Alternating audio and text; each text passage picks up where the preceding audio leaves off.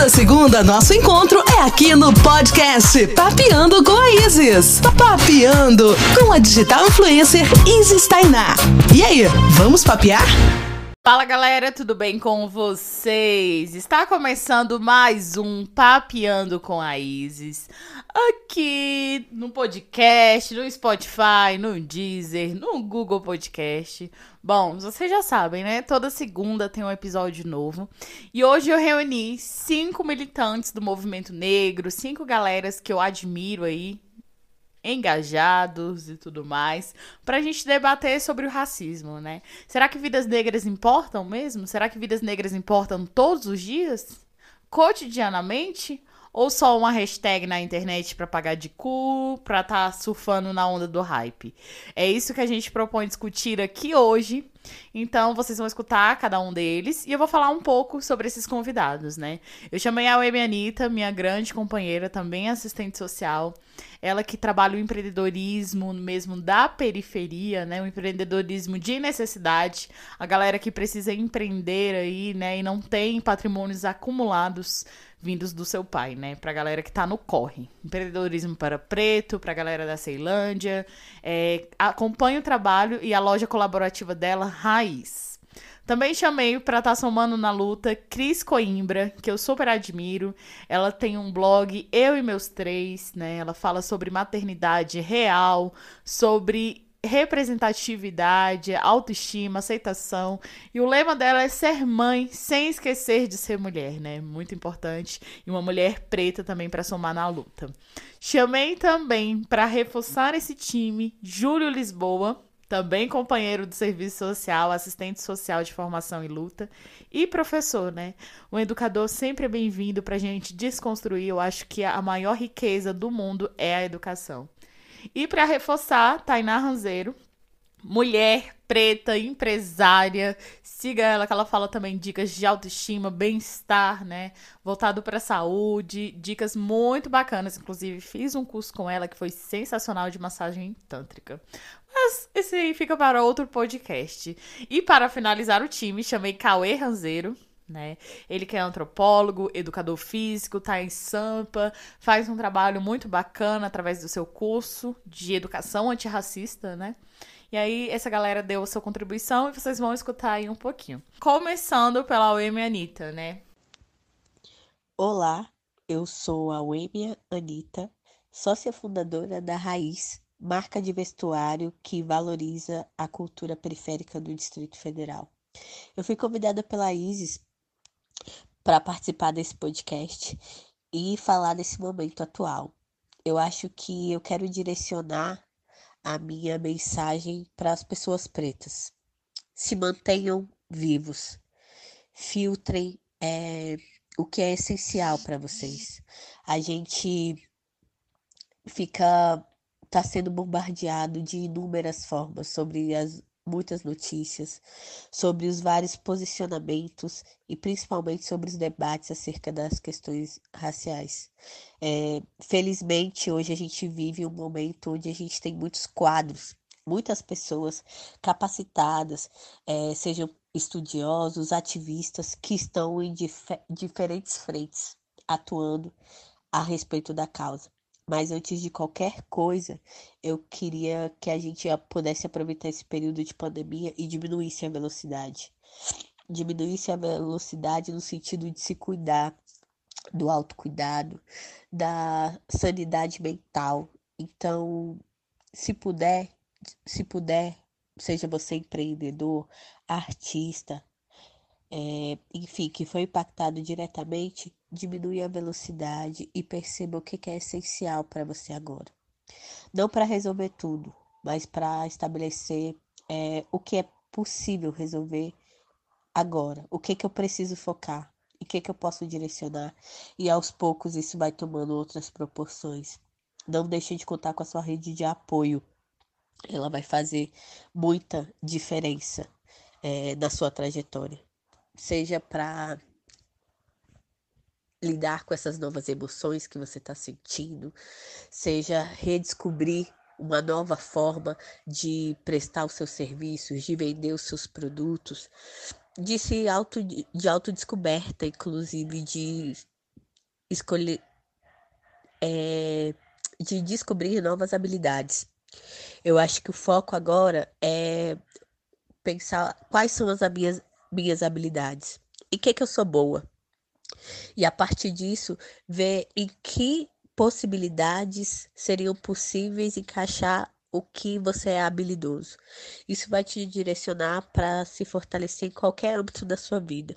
Então aproveite esse tempo para olhar para si, porque só quando a gente estiver bem, a gente vai conseguir se direcionar em outras coisas. Essa é a minha mensagem. Espero que seja de validade para muita gente. Gente, a OEM aí fez uma contextualização muito bacana, falando pra gente cuidar da nossa saúde mental, né? Não tem como a gente cuidar do outro, não tem como a gente militar, né, das questões sociais, se a gente não olhar para dentro de si, né?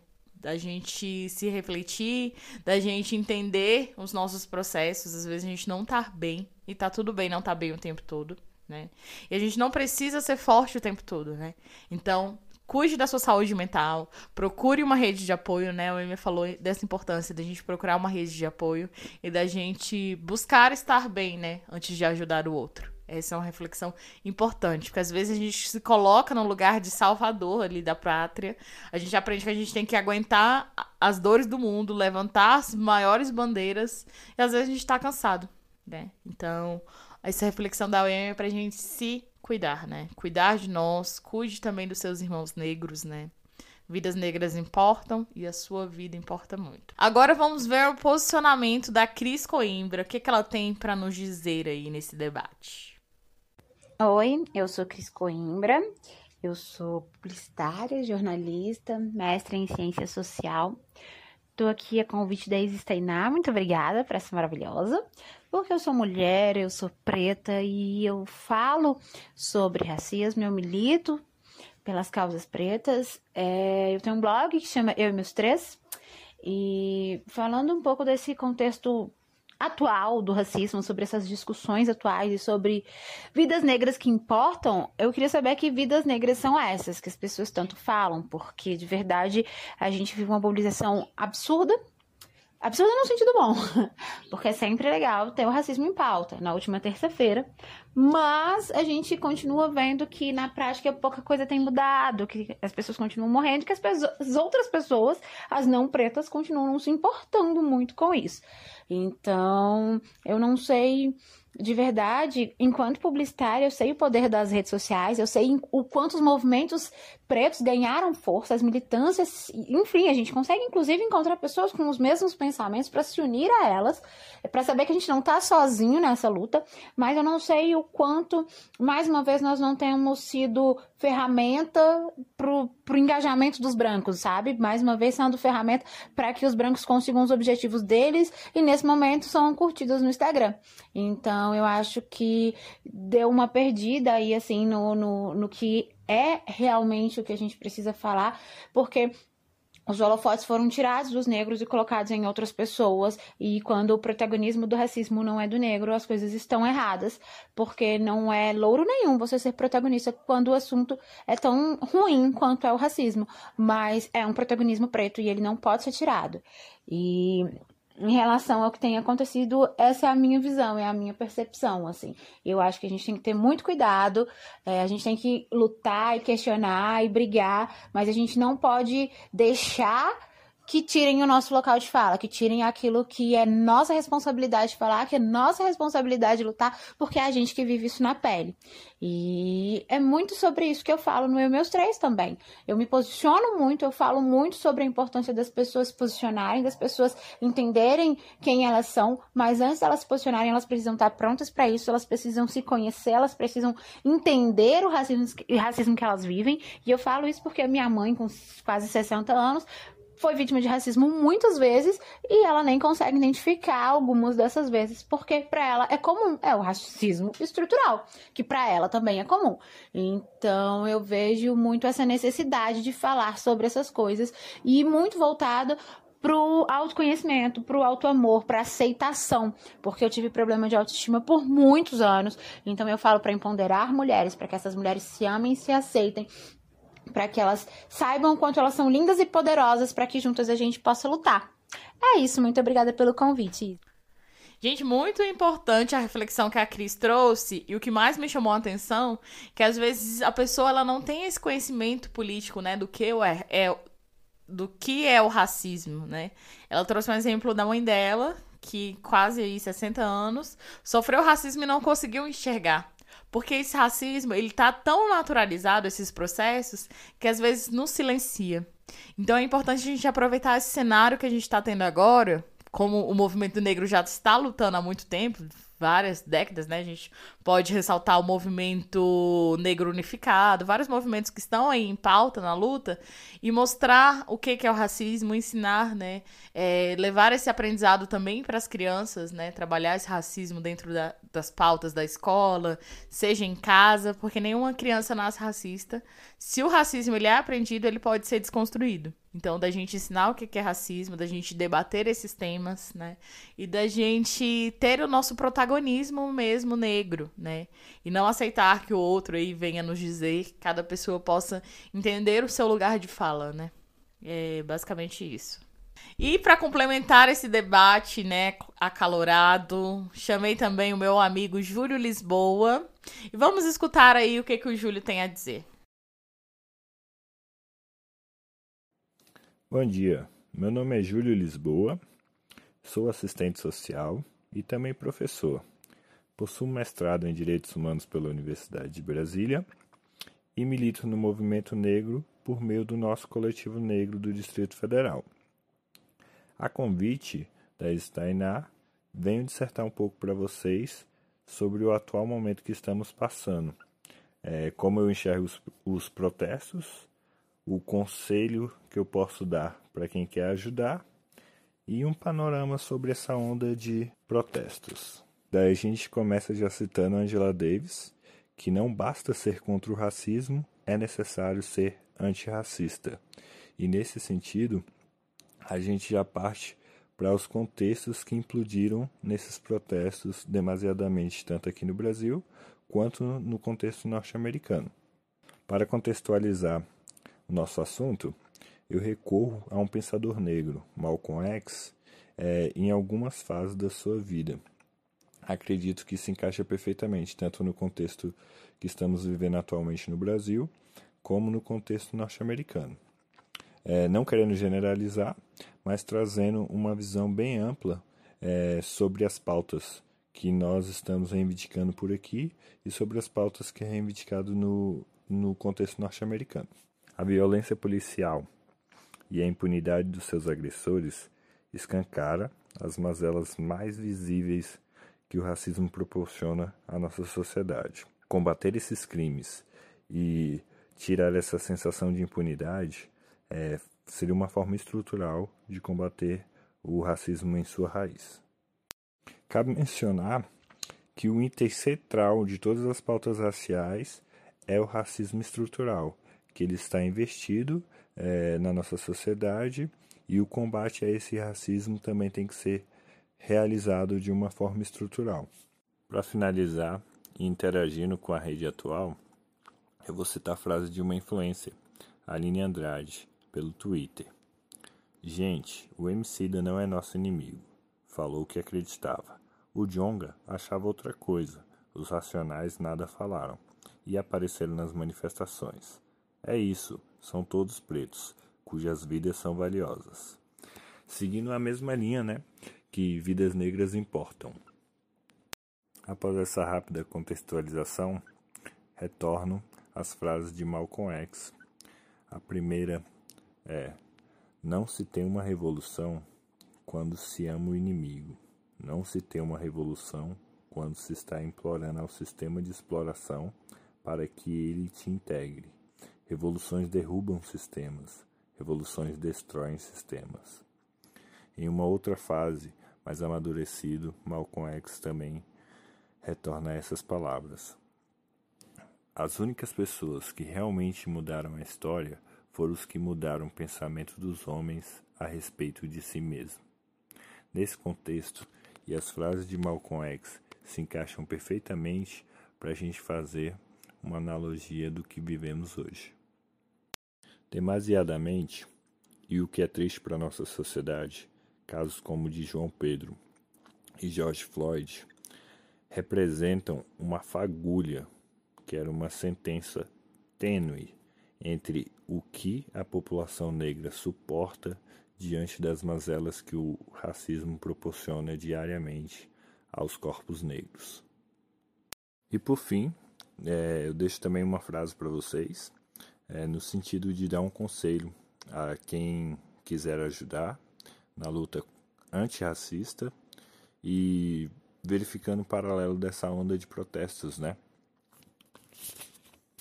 Na minha opinião, toda forma de reivindicação, de manifestação e de luta antirracista é válida, porém é necessário que nós nos reinventamos, que nós nos reestruturamos, que nós, na minha opinião, toda forma de manifestação, reivindicação e luta antirracista é válida. Porém, vidas negras importam e nós temos que colocar isso na prática. A organização faz parte, a reestruturação faz parte e se reinventar hoje é mais que necessário para continuarmos com as nossas vidas e fazermos as nossas pautas virarem voz. Fecho com a frase para manter a cabeça erguida e continuar com o punho cerrado frente à luta antirracista da antropóloga Natália Maria. Contra séculos de negação, um presente vívido de afirmação. Obrigado pela atenção. Vocês viram aí, né, que o Júlio falou breve. várias coisas interessantes a respeito da questão racial. Tanto ressaltou pensadores negros, né, Malcolm X, Angela Davis.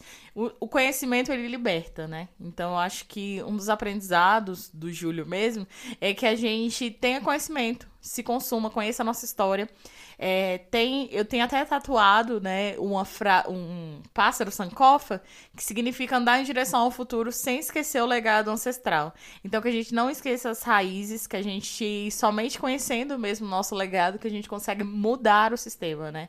E, é um, e o Júlio também trouxe uma frase da antropóloga que é um presente vívido de afirmação. Essa luta ela é diária, né? Ela não é pontual, não é no dia Vidas Negras Importa, não é uma hashtag, é cotidianamente. Também, gente, a contribuição aí que vamos escutar do Cauê Ranzeiro, ele que é antropólogo, educador físico. Olá, aqui é o Cauê Brochado Ranzeiro, de São Paulo, personal trainer e sociólogo. É, em relação às manifestações que a gente teve aí, principalmente em relação às pessoas brancas, é, eu penso que apesar de ter começado a partir de uma comoção referente ao caso que aconteceu nos Estados Unidos, ele abriu um diálogo para um assunto que é tabu aqui no Brasil, que é o racismo. Né? As pessoas brancas, em geral, aqui têm o medo de se considerar racistas. Né? Na verdade, ninguém pode se considerar racista, mas também não falam sobre isso. Né? E aí houve essa necessidade de se colocar, se manifestar um pouco, principalmente, penso eu, por causa do, do medo de ser considerado racista, né? Quando, na verdade, toda pessoa uh, branca racista, ela tem que treinar, é, melhorar, se desconstruir, aprender e, principalmente, ter ações antirracistas o tempo todo para que deixe de ser, né? Já que a gente vive nessa sociedade racista, as pessoas aprendem a ser racistas desde pequena e precisam estudar muito e se virar para deixar de ser. É, então, apesar de ter começado lá, eu achei que abriu um debate importante aqui. As pessoas se posicionaram, talvez principalmente pelo medo, né, de parecerem racistas, pessoas brancas, mas se posicionaram. A gente abriu um diálogo para um tema que a gente não consegue falar aqui. A gente tem gritado faz anos é, em relação às nossas necessidades, em relação à a, a, a, violência, ao genocídio da população negra que acontece no Brasil, mas nossas vozes não são ouvidas, né?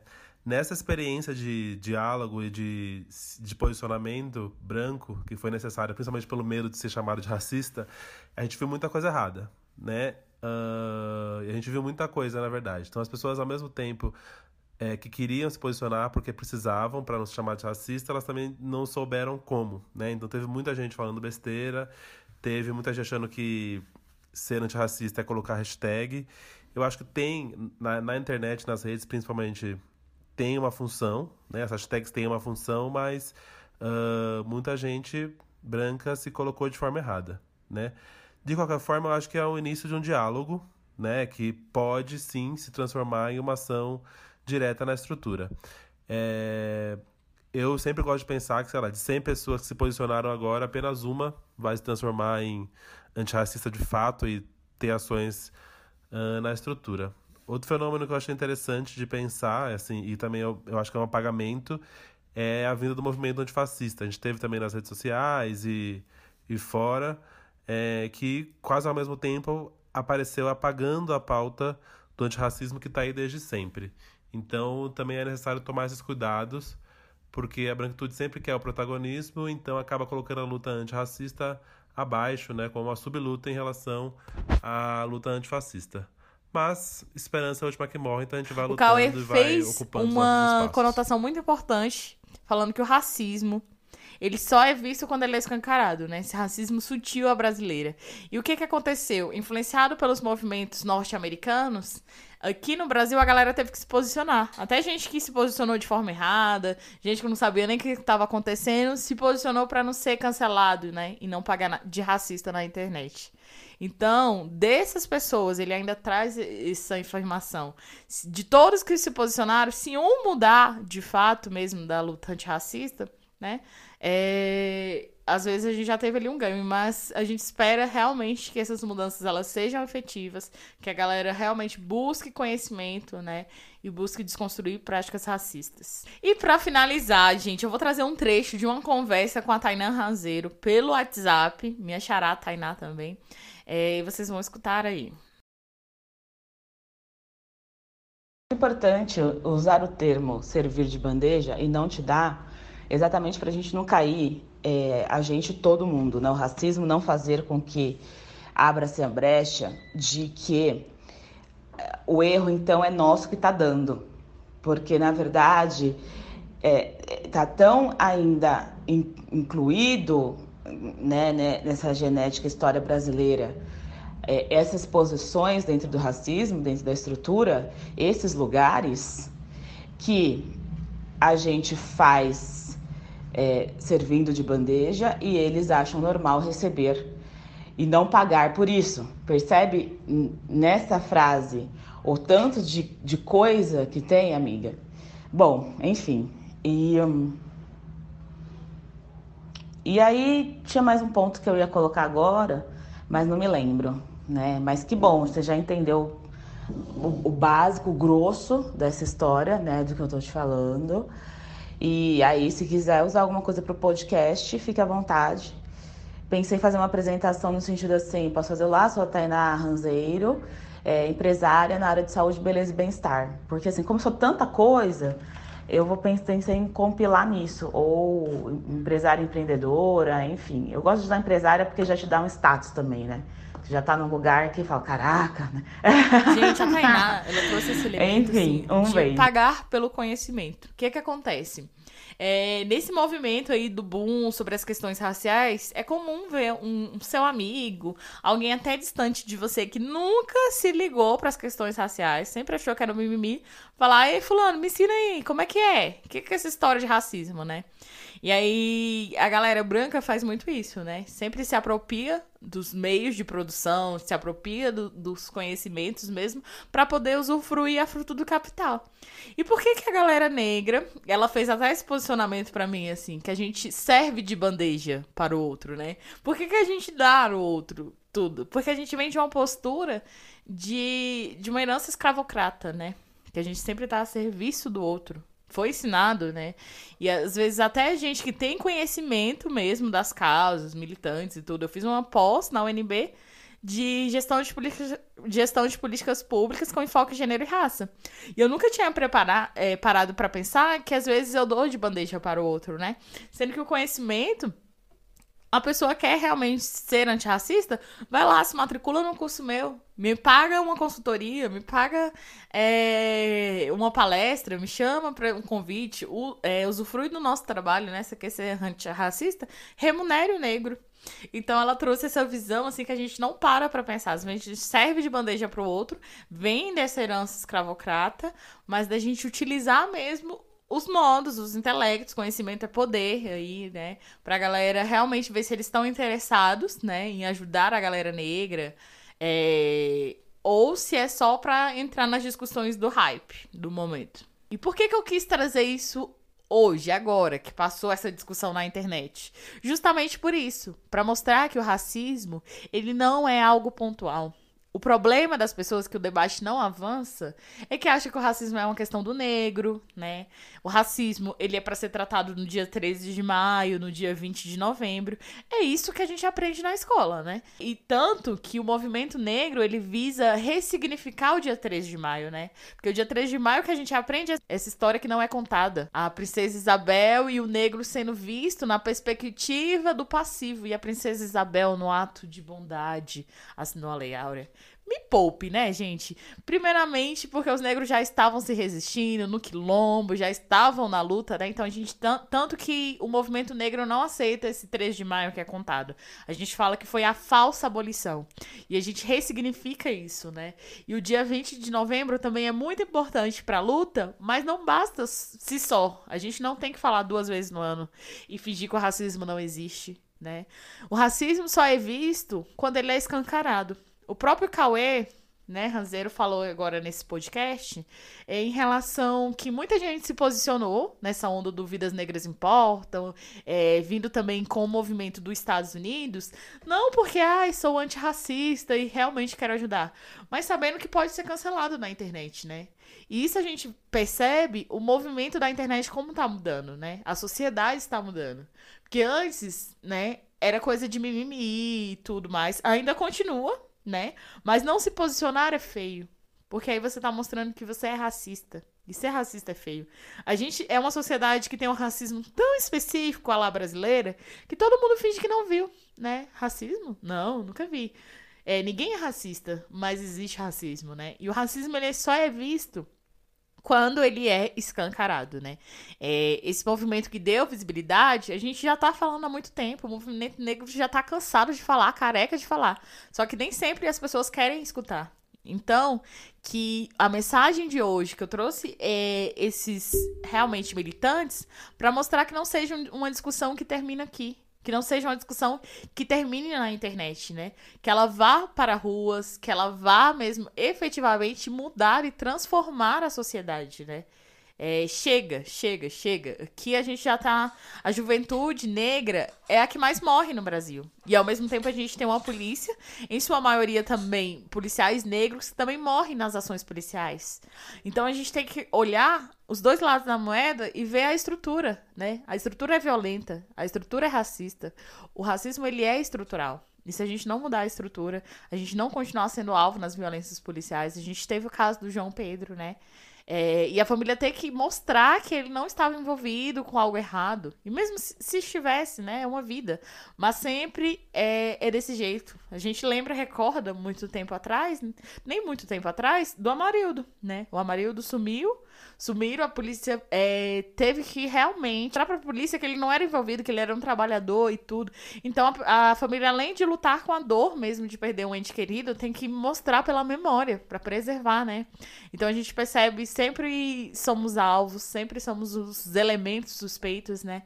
Eu quero até falar uma contextualização que me veio aqui à cabeça agora. É, o quanto que é subjetivo. Quando eu estudava na católica, né? Sempre aí estudei escola pública e a gente sabe que o ensino, ele não é unânime, né? A gente queria ir, recentemente a gente teve a discussão se adia ou não adia o Enem.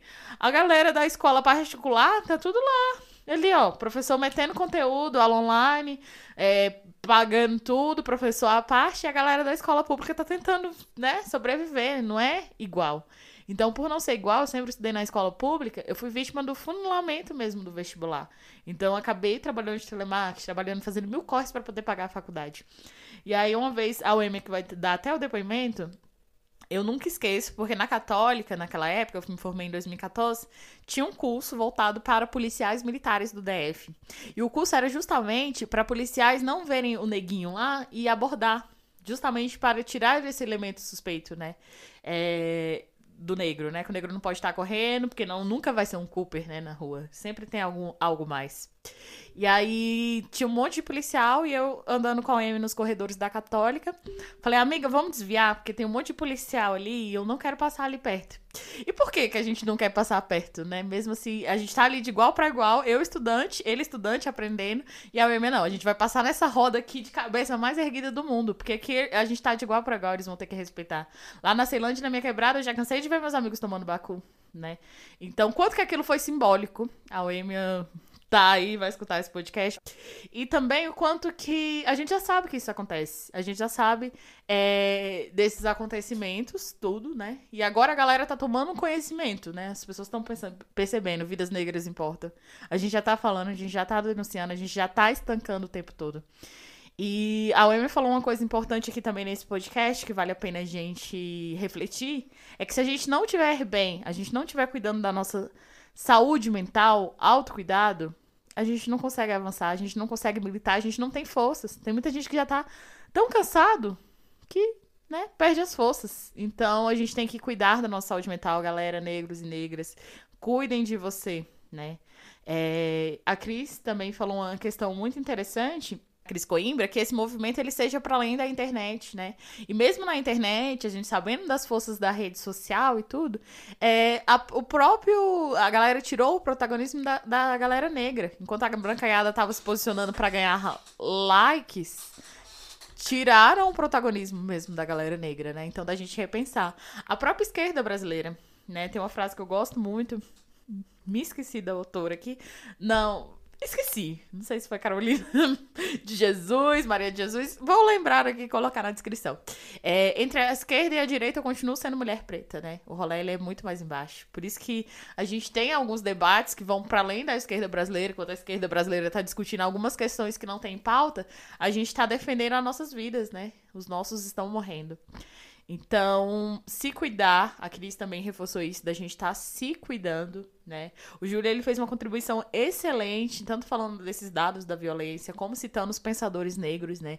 Que a gente leia pensadores negros, que a gente se consuma, que a gente indique, né? Pensadores negros, que a gente realmente efetive mesmo e valide esses pensadores, né? Desse protagonismo que é merecido. E o Júlio falou uma questão essencial nesse podcast, que vale a pena tanto a galera do movimento negro como a galera da esquerda. Primeiro porque depois teve o Felipe Neto, né, que ele é o símbolo atual da esquerda brasileira, é, cobrando do Neymar se posicionar, né?